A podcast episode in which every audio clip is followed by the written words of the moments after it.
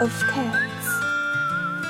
She says, I am the great great grand cousin of the Queen of France. She lives upstairs. Over there, next door to Joe, the baby grabber. Keep away from him, she says. He is full of danger. Benny and Blanca own the corner store. They are okay, except don't lean on the candy counter. Two girls, raggedy as rats, live across the street. You don't want to know them. Edna is a lady who owns a building next to you. She used to own a building big as a whale, but her brother sold it. Their mother said, No, no, don't ever sell it. I won't. And then she closed her eyes and he sold it. Alicia is stuck up ever since she went to college.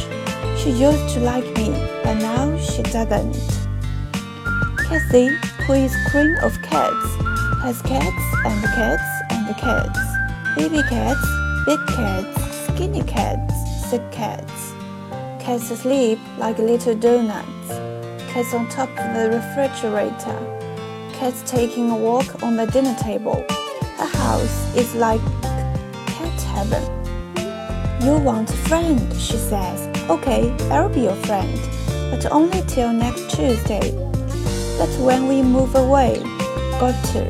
Then, as if she forgot I just moved in, she says the neighborhood is getting bad.